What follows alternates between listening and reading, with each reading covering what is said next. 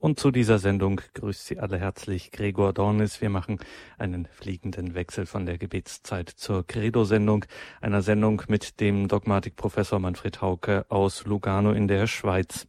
Wir müssen heute in dieser Sendung, liebe Hörerinnen und Hörer, mal wieder richtig aktuell werden in der Kirche wird ja derzeit mal wieder leidenschaftlich debattiert über das Thema Diakonat der Frau. Ist es nicht im zweiten Jahrzehnt des 21. Jahrhunderts endlich an der Zeit, Frauen auch dazu zuzulassen, also zum Diakonat? Gab es das nicht schon in der alten Kirche, derart geweihte Frauen?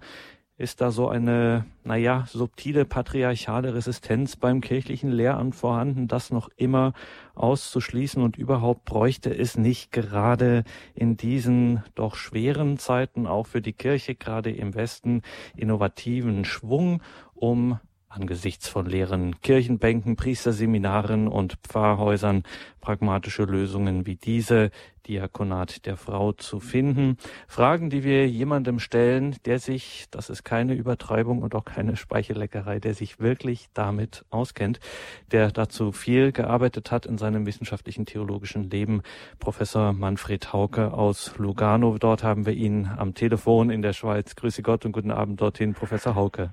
Ja, grüß Gott. Liebe Hörerinnen und Hörer, Manfred Hauke wurde 1981 promoviert, schon zu einem Thema, das unser heutiges Thema streift, Problematik um das Frauenpriestertum. Bei keinem geringeren wurde er da promoviert als Leo Schäfzig. Manche behaupten auch, er sei der wahre Erbverwalter, theologisch gesehen, von Leo Schäfzig, indem er dessen Theologie, Schäfzigs Theologie auch an seine, also Manfred Haukes Promoventen, Habilitanten dann auch weitergibt.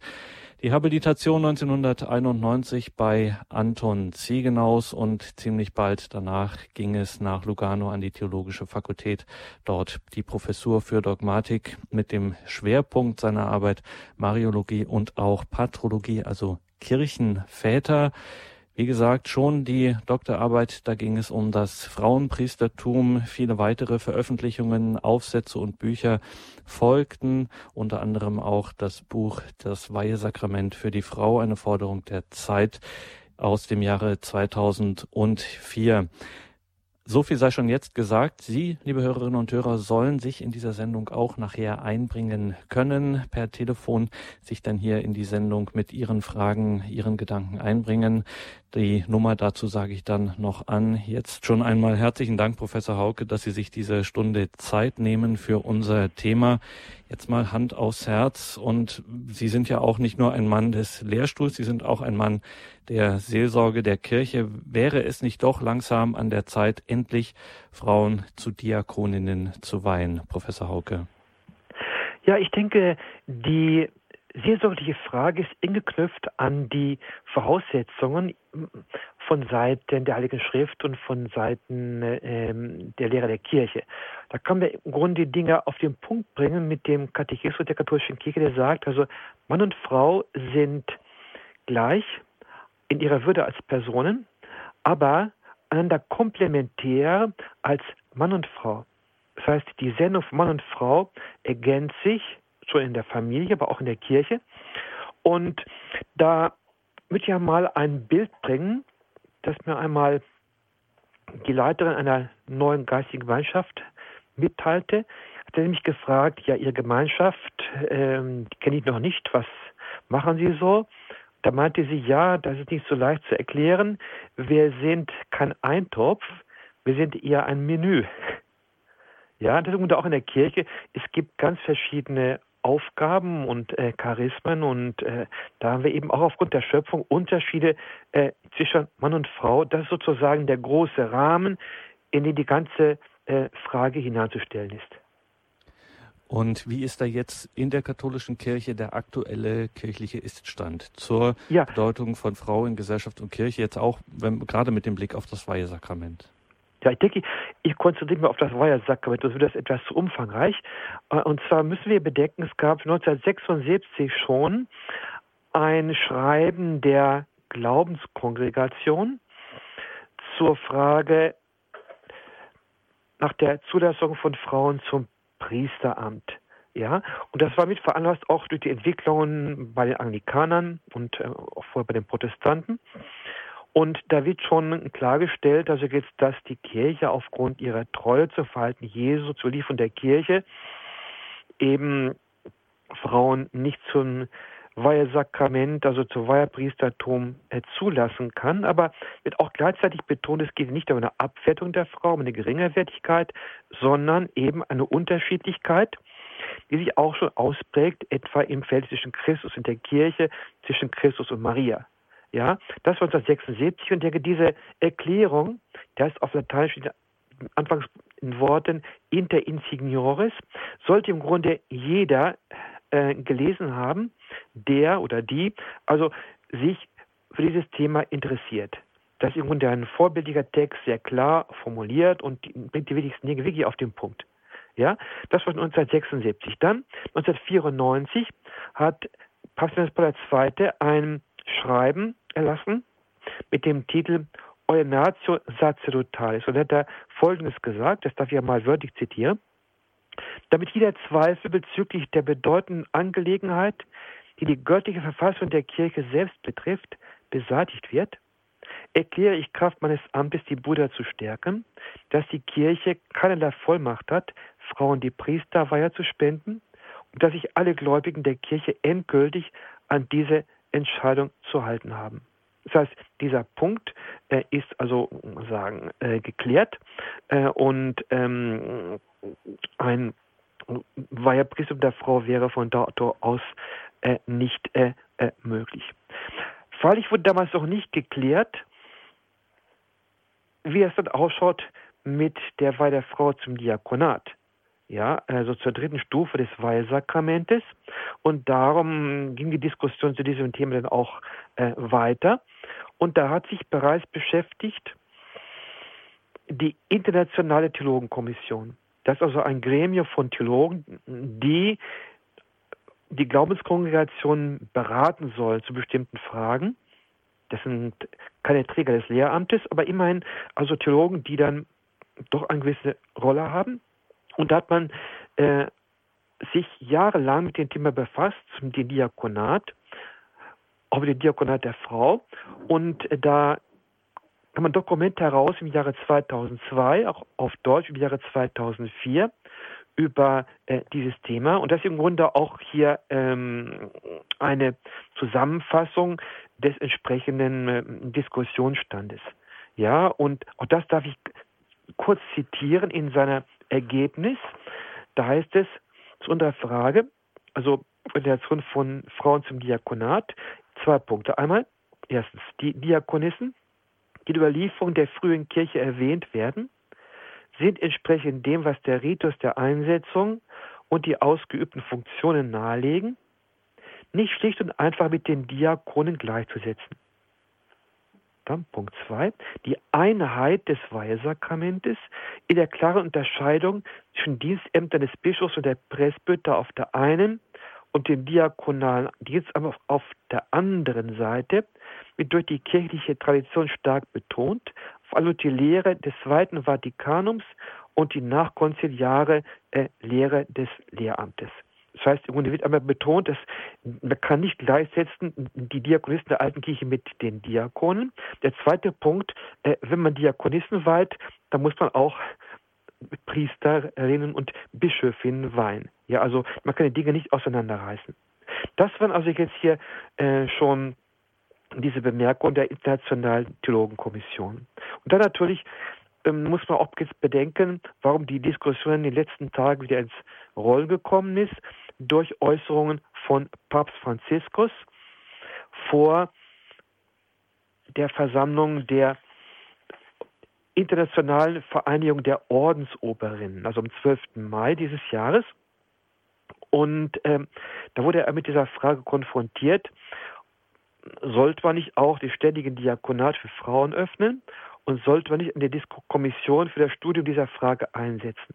Da hat der Papst Folgendes gesagt, also er erinnert an eine Begegnung mit einem Gelehrten in der Domus Paulus VI in Rom, also wo eben auch Kleriker übernachten und da dort zu Gast sind. Und äh, der habe ihm erzählt, die Situation der Diakonisten der alten Kirche sei nicht sehr klar. Er wolle die Glaubenskongregation fragen, dass sie mich über die Studien zu diesem Thema informieren. Außerdem möchte ich eine offizielle Kommission einsetzen, um die Frage zu studieren.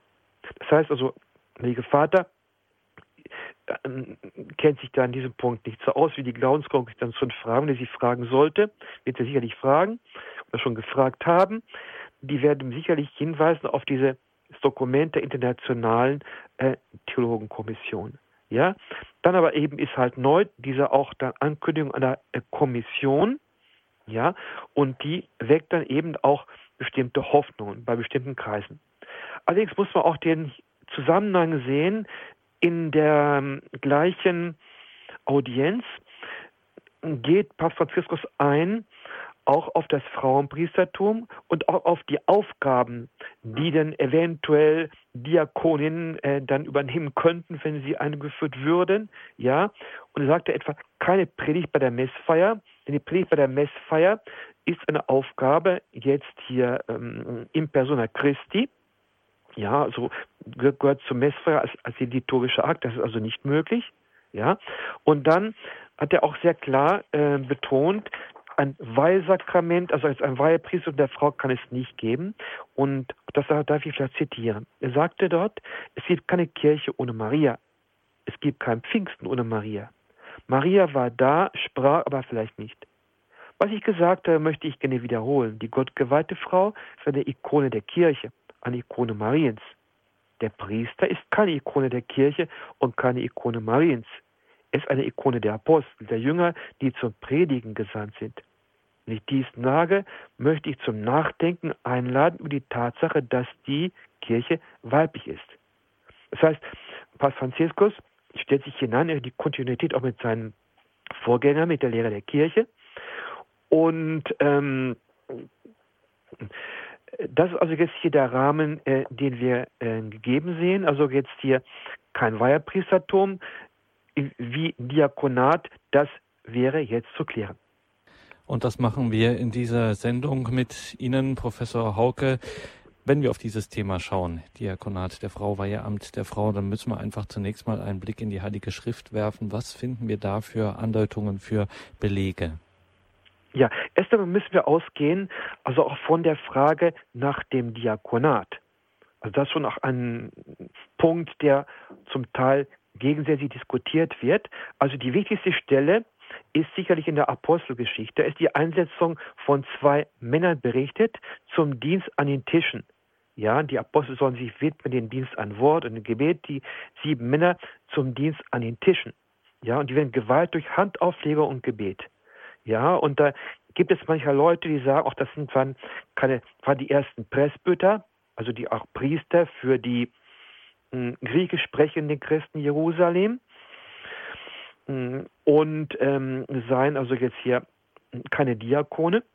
Aber wenn man in die Geschichte genau hineinschaut, äh, wird man schon sagen müssen, meines Erachtens, äh, dass es sich wirklich um Diakone gehandelt hat. Finden noch nicht diesen Begriff, denn der Amt war noch neu. Ja, da hat noch keinen Begriff sofort aus, der, aus dem, ähm, aus, aus dem ähm, Nähkästchen ziehen können. Aber der heilige Irenaeus der Ende des zweiten Jahrhunderts gelebt hat, der den Bischof Polycarp kannte, der wiederum eben ein Schüler des Apostels Johannes war. Also Irenaeus erwähnt, dass einer von diesen sieben Männern, die mit auch mit Namen genannt werden, ein gewisser Nikolaus, dass es vom Glauben abgefallen sei. Das ist der Gründer der Sekte der Nikolaiten. Das heißt, also die frühe Kirche hat um diese sieben gewusst als Diakon, jeweils wurden sie später so genannt. Ja, äh, und äh, das heißt, man wird schon von dieser, dieser Stelle ausgehen müssen. Nur war das auf dem Konzil nicht so klar. Da gab es Einwände und darum wird diese Stelle bei den Diakonen Lumen Gänze 29 gar nicht erwähnt. Ja, aber ein wichtiger Punkt ist der. Dann werden im Neuen Testament erwähnt Diakonen ganz klar an zwei Stellen. Einmal am Beginn des Philipperbriefes und dann im ersten Timotheusbrief. Im Philipperbrief, ganz am Beginn, Kapitel 1, Vers 1, da spricht Paulus von Bischöfen und Diakonen, ja, die an Philippi da äh, tätig sind. Und mh, mm, dann kommt die Frage, ja, könnten die Diakone eventuell Frauen gewesen sein. Das müssen wir gleich sehen. Dann die zweite Stelle, da ist von Diakon die Rede im ersten Timotheusbrief, so ein Ämterspiegel für die Diakone. Und da ist auch die Rede von den Frauen. Ja, und da ist die Frage, was sind das für Frauen? Sind das jetzt weibliche Diakone? Sind das die Ehefrauen oder eine Gruppe, die einfach die Frauen genannt werden? Also da gibt es Diskussionen. Was jedenfalls klar ist, im äh, ersten Timotheusbrief, dass äh, die äh, Frauen, die da Urkirche gewirkt haben, die haben in der Urkirche gewirkt, äh, dass denen nicht das Lehren zukam in äh, Liturgie. Das wird ja nämlich im 1 Timotheus 2 ausdrücklich also jetzt untersagt.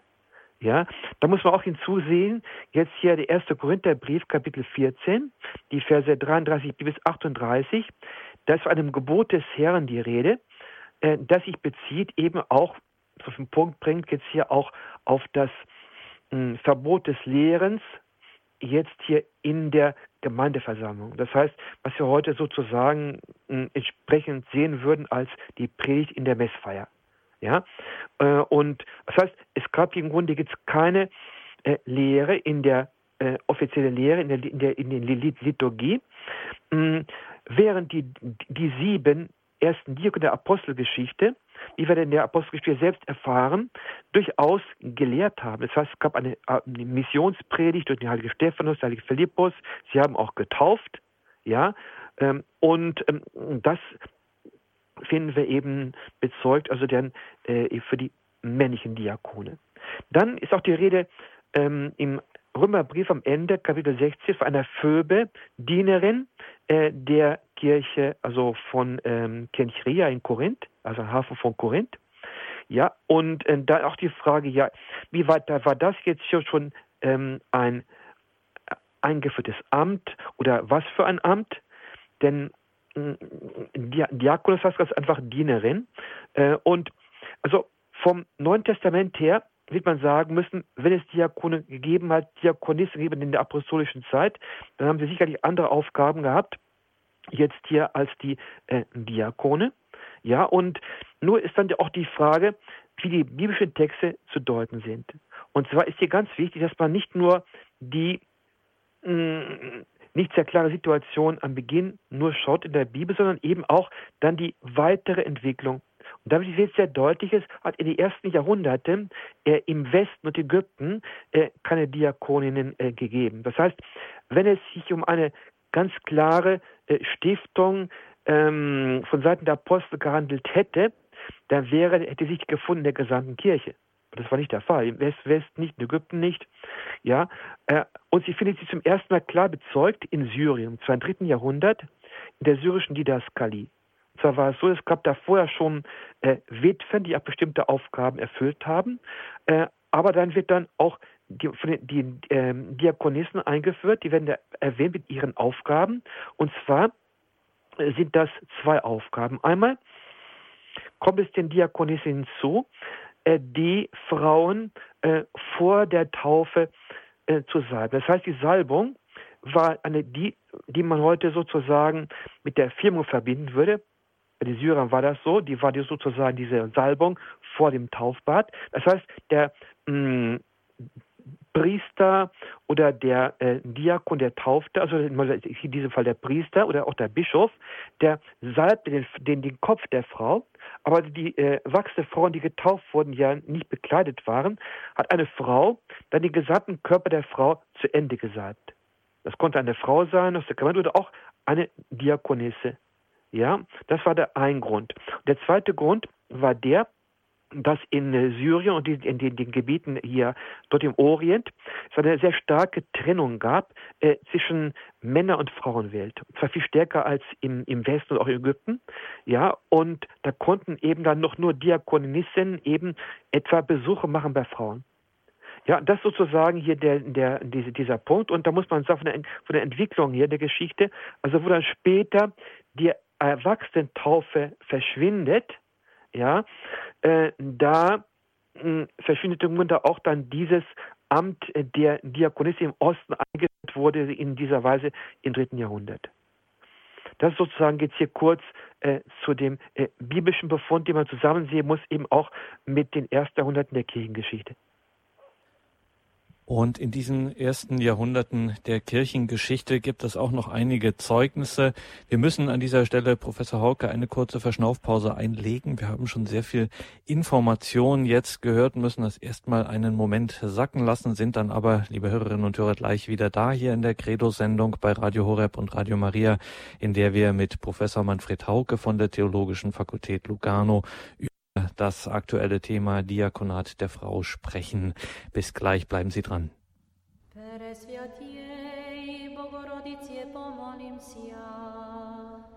Presviataya Bogorodice spasi Bogorodice das ist die Credo-Sendung bei Radio Horeb und Radio Maria.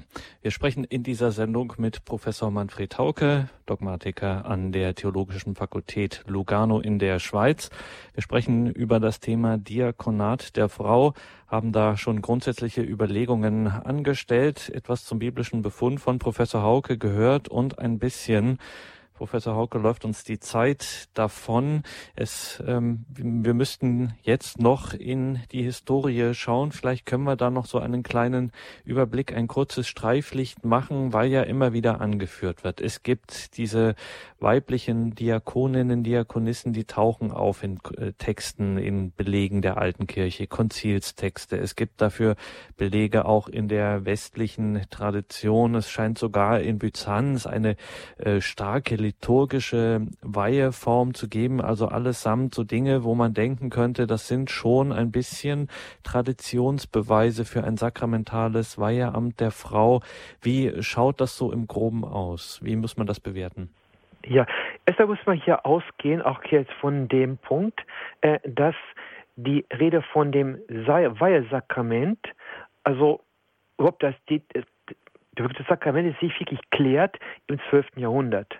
Ja, das heißt nicht, dass das Sakrament davor nicht gegeben hat, aber dass im Grunde dann jetzt hier mh, mm, diese Eingrenzung auf sieben Riten äh, ist im Grunde auch jetzt hier Ergebnis sozusagen dieser Reflexion äh, und die im Grunde auf drei Punkte Dinge konzentriert. Einmal ein Sakrament, äh, das ist eingesetzt worden von Jesus Christus selbst, das heißt nicht von der Kirche, sondern Jesus Christus selbst hat es begründet. Punkt eins, dann Punkt zwei, es ist ein äußeres äh, Zeichen hm, zum Beispiel Handauflegung, ja, äh, und die Vermittlung innerer Gnade, ja, äh, und ähm, da muss man eben schauen, es gibt hier feierliche Segnungen, zum Beispiel für Äbtissinnen, für die, die Jungfrauenweihe und so weiter, hm, oder auch von Königen und Königinnen, ja, äh, und eben das, was sozusagen zum Weihsakrament gehört, äh, das war die Zweiten Vatikanischen Konzil seinen Höhepunkt findet im Bischofsamt, ja, und zu dem da auch dann äh, der Priester oder Presbyteros auf Griechisch gehört und der,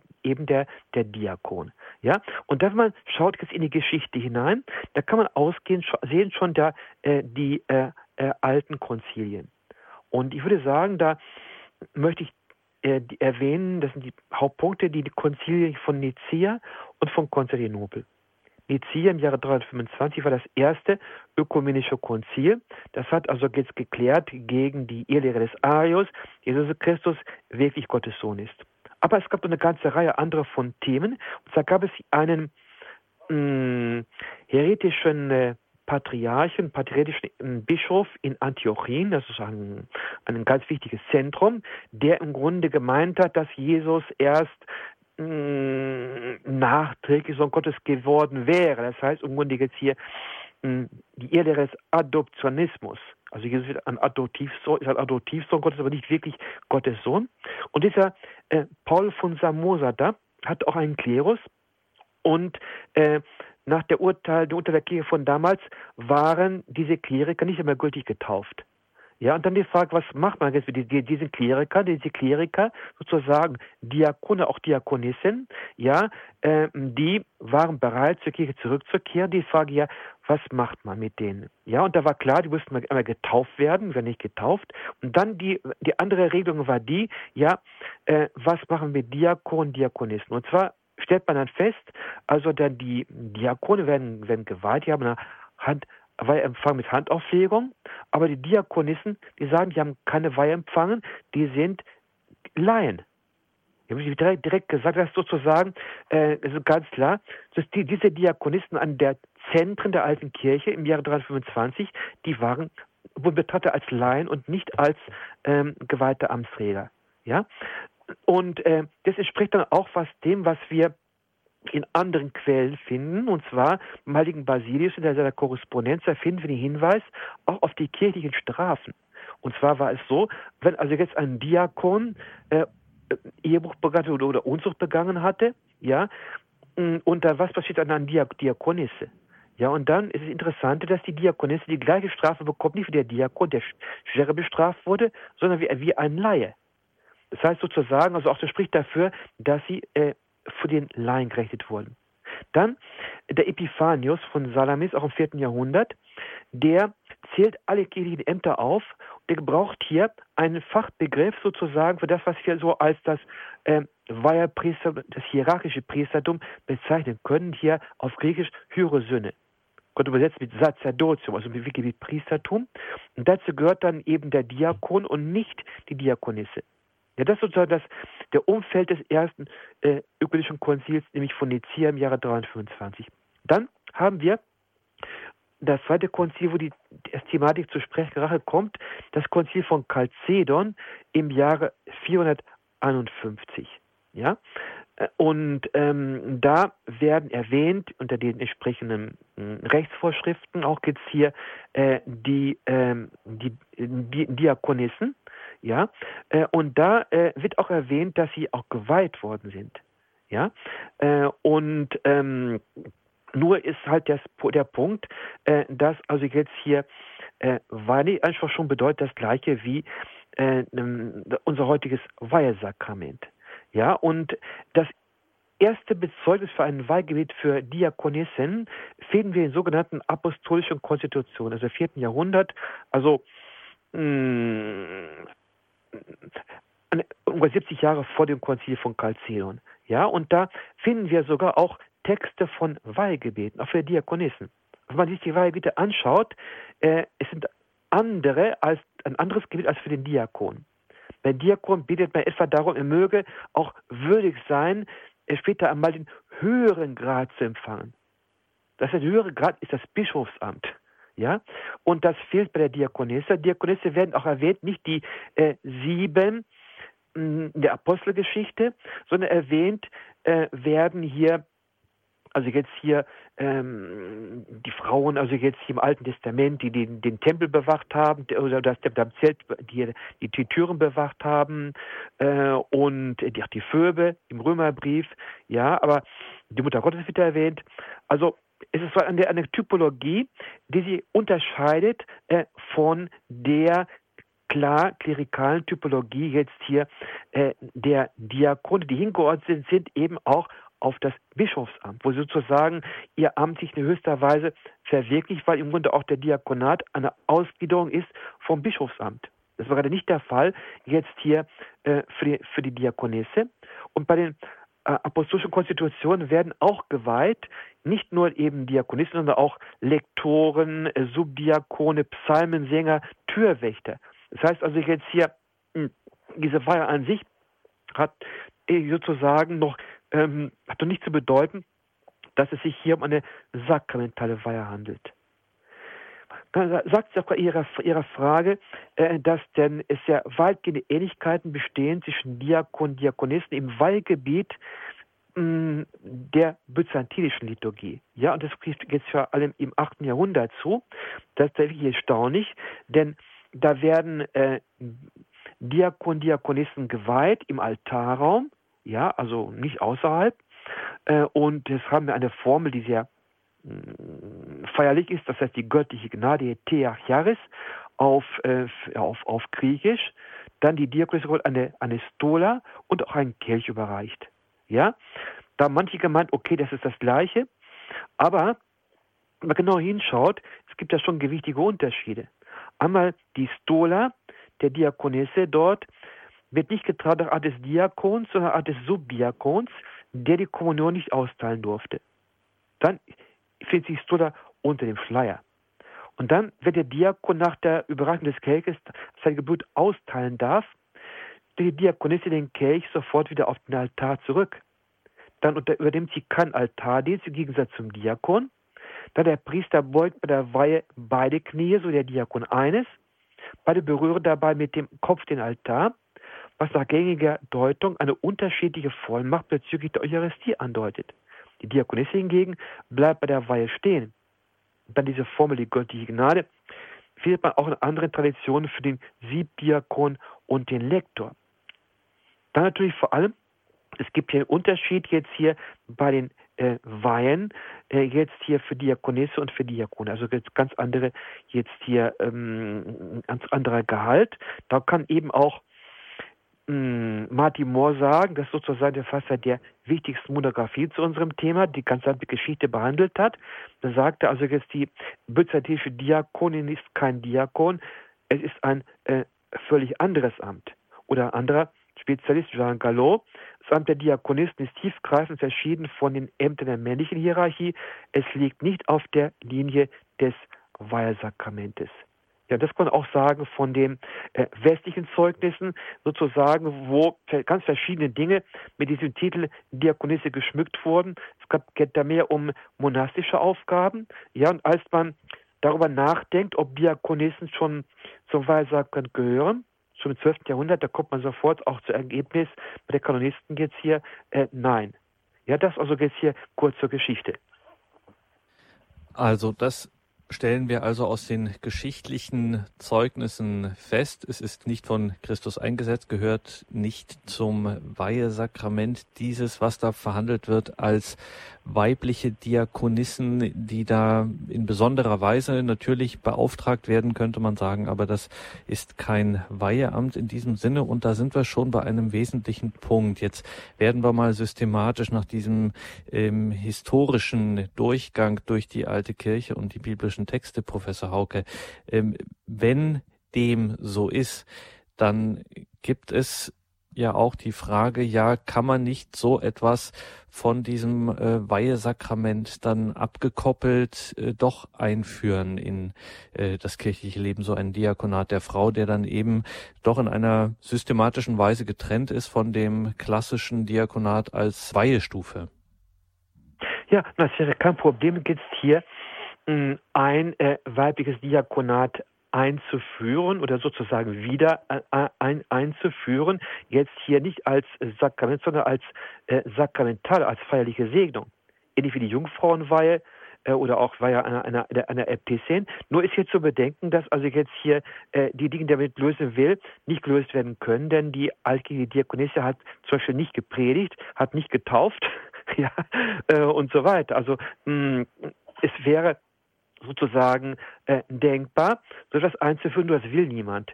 Denn sozusagen, wenn man eine Diakonin hätte, äh, die aber kein äh, Diakon ist von der Weihe her, wäre das so eine Art misslungener Diakon, wie wir hier gesagt haben. Das heißt sozusagen, das würde als Diskriminierung empfinden. Ja?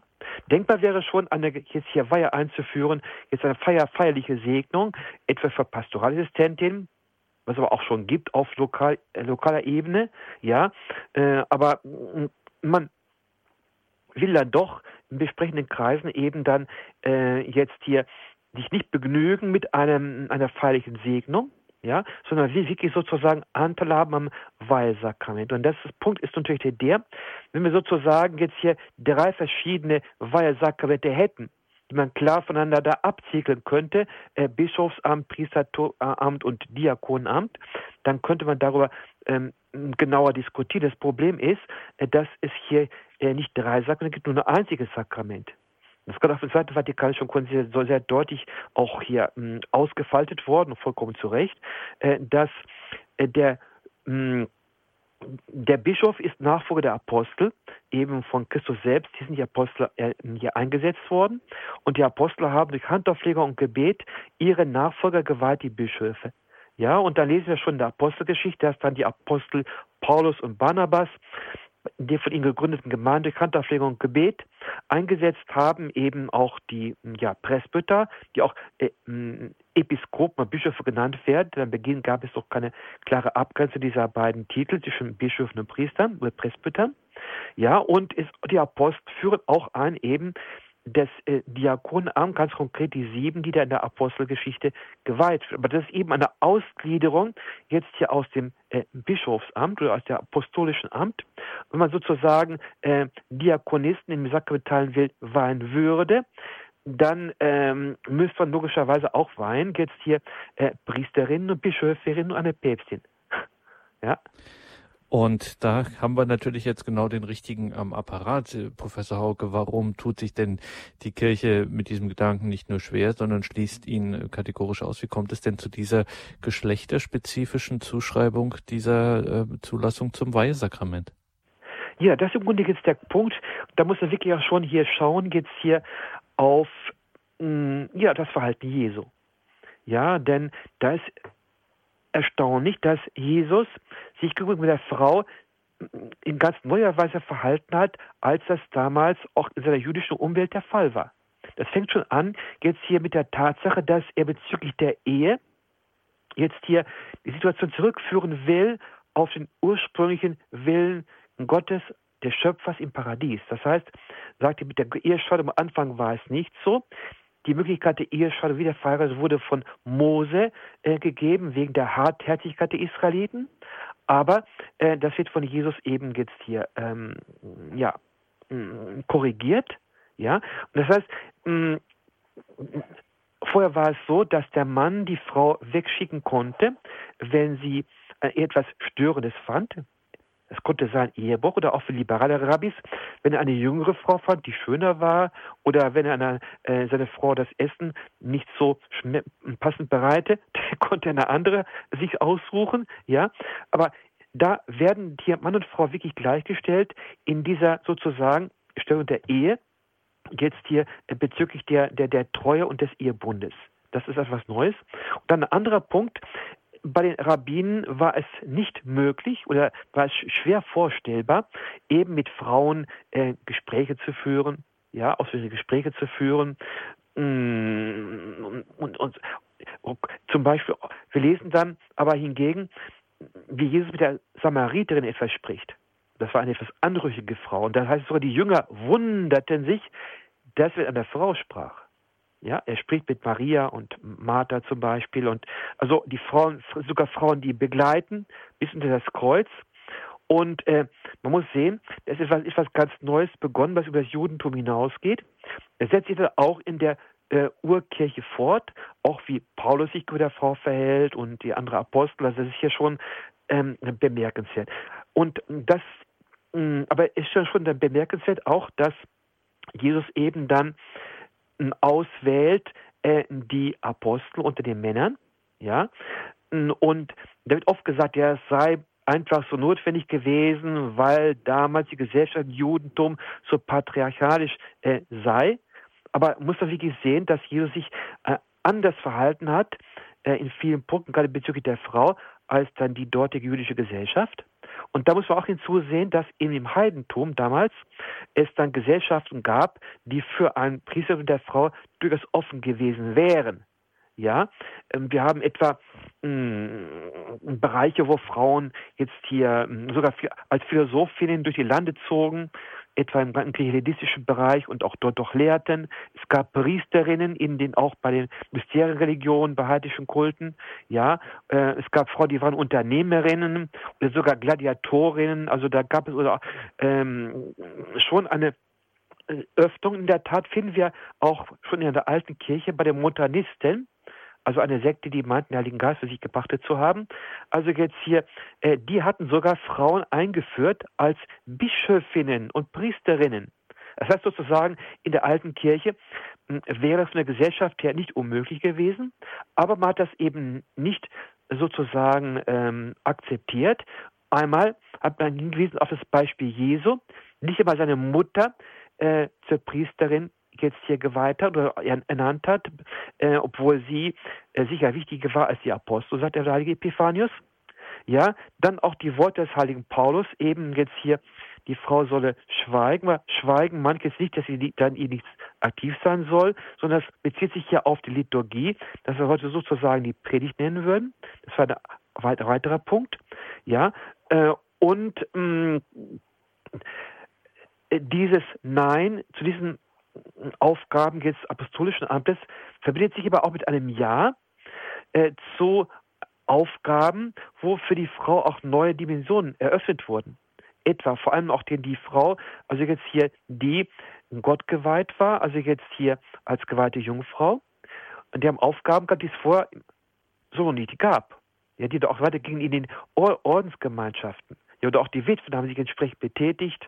Ja, äh, und ähm, wenn man diese Dinge äh, auf ihren Kern zurückbringt, da kann man schon sehen, äh, es gibt hier einen Unterschied im Heilsplan Gottes äh, zwischen äh, Männern und Frauen, schon aufgrund der Schöpfung, aber auch in der Heilsordnung ist sozusagen der wichtigste Mann Jesus, die wichtigste Frau ist Maria. Ja, und äh, das sind keine zufälligen Dinge, denn was Gott geschaffen hat, nämlich das Mannsein Frausein, wird auch in der künftigen Auferstehung nicht vernichtet. Das heißt, es wird ja keine Ehe mehr geschlossen, aber Mannsein und Frausein bleibt auch in dem, in dem verklärten Leib erhalten. Das heißt, es sind hier äh, grundsätzliche Dinge, wo eben auch das Mann und Frausein transparent wird, eben auf symbolische Weise gegenüber äh, wichtigen Dingen des Heilsplanes Gottes. Da wir schon sehen müssen vom Alten Testament her, äh, dass der Bund zwischen Gott und seinem Volk dargestellt wird im Bild der Ehe.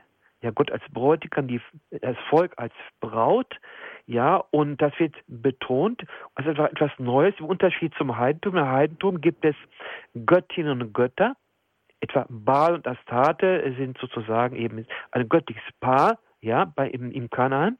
Aber äh, durch die Offenbarungsreligion wird betont eben dieses symbolhafte, wenn man so will, Männlichkeit Gottes. Symbolhaft natürlich nicht, nicht im Sinne des, des Biologischen.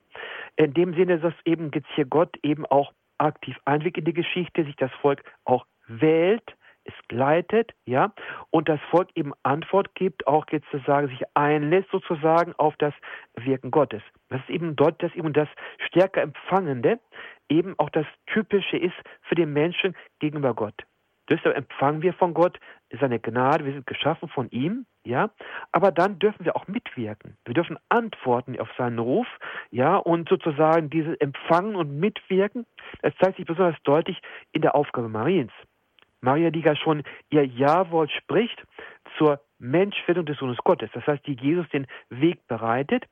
Und da sagen schon die Kirchenväter, so wie eben dann äh, die erste vor ihre Hellhörigkeit der Sünde den Weg bereitet hat, ja, so hat Maria eben als neue Eva dem neuen Adam den Weg bereitet. Ja, und es ist so, dass auch eben Papst Franziskus sehr betont, wie schon Johannes Paul II., die Kirche ist symbolhaft weiblich. Das heißt, jetzt hier, mh, hm, weißt du, bist eine, eine Ikone Mariens, die seit dem Vatikanischen Konzil auch genannt wird als Urbild äh, der Kirche. Ja, äh, und das heißt, wenn mh, hm, es weibliche Priesterinnen gäbe sozusagen, würden die also diese ganzen symbolhaften Bezüge verunklären. Und damit sind wir in dieser Sendung an dem Punkt angelangt, wo Sie, liebe Hörerinnen und Hörer, sich hier einbringen. Wir haben jetzt viel gehört und es ist jetzt wirklich an der Zeit, dass Sie sich hier einbringen. Wir haben noch knapp 20 Minuten und das ist eine sehr knappe Zeit, deswegen scheuen Sie sich nicht, rufen Sie an. Wir freuen uns auf Ihre Beiträge, auf Ihre Fragen zum Thema 089 517 008 008 ist unsere Telefonnummer. 089 517 008 008. Diese Gelegenheit haben Sie nicht alle Tage mit jemandem wie Professor Manfred Hauke über dieses Thema, was derzeit ja so heiß diskutiert wird, zu sprechen. Diakonat der Frau, was Thema dieser Sendung ist. Ich sage Sie noch einmal unsere deutsche Telefonnummer zum Anrufen 089 517 008 008.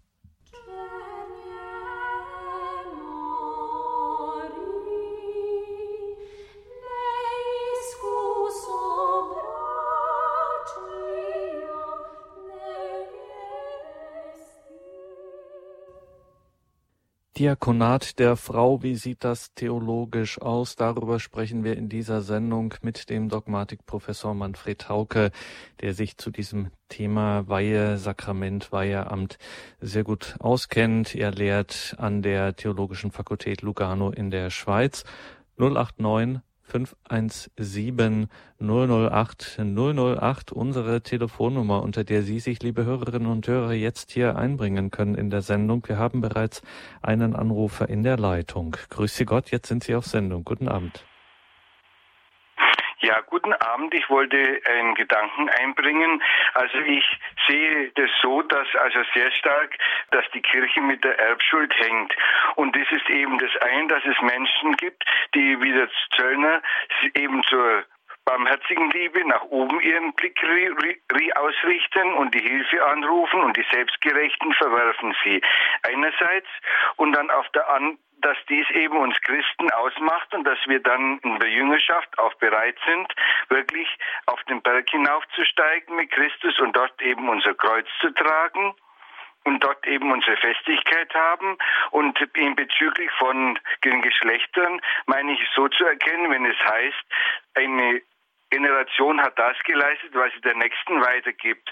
Und dann haben wir von den Geschlechtern her auch wirklich die Hauptaufgabe oder eine wichtige Funktion eben an der nächsten Generation ihr zu Diensten zu sein, zum Beispiel auch die Ressourcen gut miteinander zu teilen und sparsam unter Umständen auch umzugehen und auch gute Beispiele. Und die Frau hat eben, möchte ich sagen, mehr das Innere wie das Herz, das von innen her diesen Körper trägt.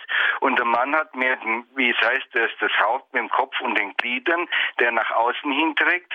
Und dann hat sich in, insgesamt eben die Frau dem Mann gewisse Hinsicht auch anzupassen, unterstützen, zum Beispiel wenn das, wenn der Mensch schnell laufen muss oder schnell fleißig arbeiten muss, dann muss auch das Herz schneller arbeiten. Das bedeutet eben nicht, dass diese, dieser innere und äußere Kreislauf, dass der eine wichtiger oder der andere abgewertet wird, sondern wirklich nur mit einerseits, dass die Verbindung mit Christus vonstatten ist und dass eben die Frau von innen her die Gemeinschaft trägt zum Segen der Kinder und dann der Mann eben mehr den äußeren Teil macht. So sehe ich die Lage. Wie sehen Sie das? Dankeschön für Ihren Beitrag, Professor Hauke. Wie sehen Sie das? Ja, ja, ich denke, ähm, das ist hier durchaus ein passendes Bild. Das stammt übrigens vom Papst Pius XI. und seiner Enzyklika über die Ehe 1931. Der sagt also jetzt hier, wir können eben vergleichen mit dem Mann, den Mann mit dem Haupt des Körpers und die Frau mit dem Herzen. Ja, äh, und ähm, natürlich ist es klar, man kann dieses Bild jetzt nicht pressen, aber ich denke, das ist im Grunde sehr hilfreich eben für diese Tatsache der Komplementarität. Das heißt, es gibt eben auch unterschiedliche Verhaltenstendenzen äh, von Mann und Frau und äh, ich denke, das ist auch wieder äh, zu würdigen, auch jetzt hier in der Familie eben auch mit der Aufgabe jetzt von Vater und Mutter gegeneinander ergänzen. Und was natürlich auch dann äh, bedeutet, äh, sie jetzt hier, dass auch die Frau eben wird Edelstein, Heilige Edelstein meint, im Grunde jetzt für alle Aufgaben sich, die sich eignet sozusagen von sich aus, aber dass sie eben dann auch dann die spezifisch auch jetzt hier äh, weiblich durchformt. Ja, das gleiche gilt natürlich auch entsprechend auch für, die, für den Mann. Ja, äh, und ähm, da haben wir eben auch hm, eine Unmenge auch von Aufgaben für weibliches Engagement. Ja, äh, und wenn wir dann nur daran denken, jetzt hier, an äh, unsere gekreuzten Gemeinden jetzt hier die Mithilfe an der etwa sozusagen, abgesehen von der Familie, das ist die Basis, aber auch in der, in der, in der Gemeinde jetzt die Mitwirkung jetzt hier etwa an den verschiedenen Möglichkeiten der Caritas, ja, denken wir jetzt an die ganze Problematik der Flüchtlingen, ja, und ähm, die Gemeindekatechese oder ähm, und äh, Besuche ähm, also es gibt hier einen äh, riesige äh, Bereich von Aufgaben, äh, die äh, sicher noch nicht so ausgeführt werden, wie sie ausgeführt werden könnten. Ja, äh, und ähm, da ist es eben auch wichtig, dass auch dann mh, hm, sowohl Männer wie Frauen auch ihr eigenes Mann und Frau sein wertschätzen. Ja, und das ist oft gerade auch ein Problem bei, Frauen, dass sozusagen da oft als Maßbild dann erscheint im Hinterkopf das Mannsein. Aber die Frau ist kein missmundelnder Mann, wie der Aristoteles meinte, äh, sondern eben mh, mm, ein eigener äh, Schöpfungsgedanke Gottes, der sich eben auch konkret verwirklicht hat und ähm, das eben auch konkret dann äh, zum Tragen zu bringen. Dankeschön für Ihren Beitrag. Alles Gute, Professor Hauke.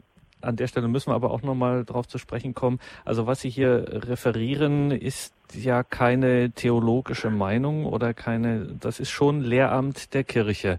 Also auch mit dieser schöpfungsgeordneten Geschlechtlichkeit des Menschen, wenn man es so sagen will. Ähm, Ihnen ist aber auch schon klar, dass viele Menschen da heutzutage, wenn sie das so in dieser Weise hören, auch ein bisschen, ein bisschen kalt den Nacken runterläuft, weil das eigentlich in unseren heutigen Ohren sehr schwierig erscheint und mit sehr vielen Gefahren auch verbunden zu sein scheint, wenn man so etwas anfängt, dass man dann doch wieder fixe Eigenschaften den Geschlechtern zuschreibt und dann schon auch in so einen, ja, das klassische Wort dafür ist dann Herrschaftsdiskurs oder so äh, gerät. Wie könnten Sie denn solchen und ähnlichen Einwänden begegnen? Ja, nein, muss wirklich ausgehen, also von dem Begriff der Komplementarität. Ich finde mir im Grunde schon angedeutet ist hier in der in Genesis, in der Heiligen Schrift. Da ist es also, die, die Frau wird also jetzt für den Mann geschaffen. Es ist eine Hilfe wie sein Gegenüber, also ein, ein vis-à-vis. Das ist ein Bild eben, das sich gegenseitig anschauen, gegen sich gegenseitige ähm, er ergänzen. Ja, äh, und ähm, es gibt auch eben auch Bemühungen jetzt hier auch von Seiten der Philosophie Dinge auf den Punkt zu bringen, ja. Und ähm, was von der Kirche klar ist, ist, sind das eben mal sind die biblischen Aussagen, die eben auch jetzt hier sich auf die Schöpfung beziehen, wo etwa auch be be betont wird, eben jetzt die Aufgabe des Ehemannes, eben jetzt hier auch als Haupt der Familie. Das ist ein Punkt, der heute sozusagen jetzt hier ähm, oft äh, Widerstand findet. Ja, äh, und ähm, der schon von Pius dem Elften wirklich dann gründlich ähm, angesprochen. Wir sagen, es gibt heute in der Gesellschaft von Pius der Elfte jetzt hier große hier ähm, Veränderungen. Sie hat die Frau heute mehr Aufgaben als etwa sozusagen vor 300, 400 Jahren. Jetzt hier mh, mm, nur auch eine Familie braucht doch ihre Einheit.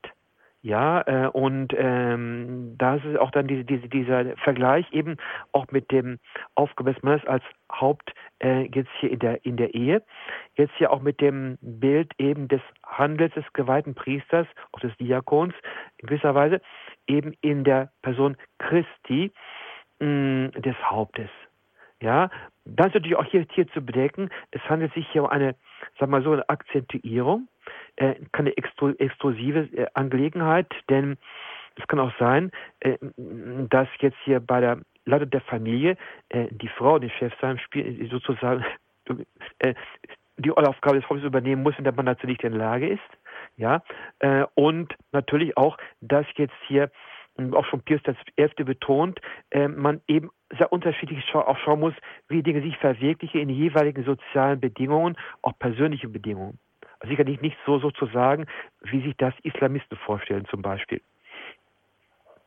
Damit wir in dieser Sendung äh, das Ganze, und das haben wir auch schon mehrmals hier gemacht, wenn wir über das Thema Diakonat der Frau gesprochen haben, Sie, Professor Hauke, Sie haben so viel auch über die Rolle der Frau in der Kirche, ähm, über Maria so viel geschrieben und geforscht und Sie werden nicht müde, darauf hinzuweisen, wie viele Dienste und eben wie die Kirche tatsächlich ja selber auch weiblich ist, wie es in der Lehrverkündigung heißt. Wenn wir jetzt nochmal mit diesem Blick auf das äh, Diakonat der Frau schauen, auf die ganze Diskussion darum, wie würden Sie, wenn wir uns das Ganze als Knoten vorstellen, wie würden Sie diesen Knoten positiv lösen wollen als gegenwärtige Aufgabe?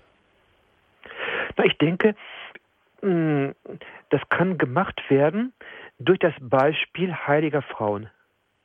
Ja, und ich denke, mm, da kommen wir schon, auch auf die drei Frauen, die Allianzplatz weiter auch ernannt hat als Patroninnen äh, Europas.